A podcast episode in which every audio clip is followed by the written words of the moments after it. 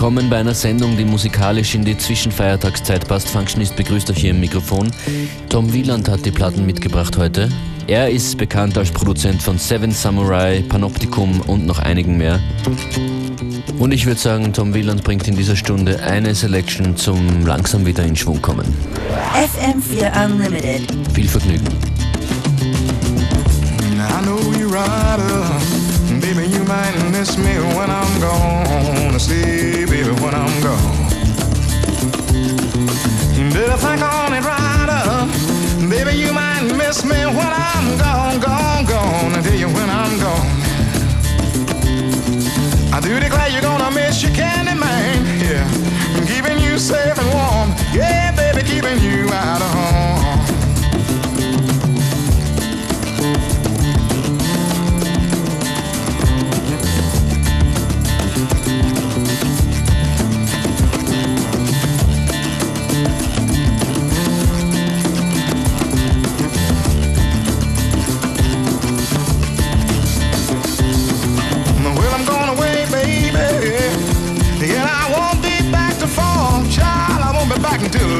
form. Well, I'm pushing out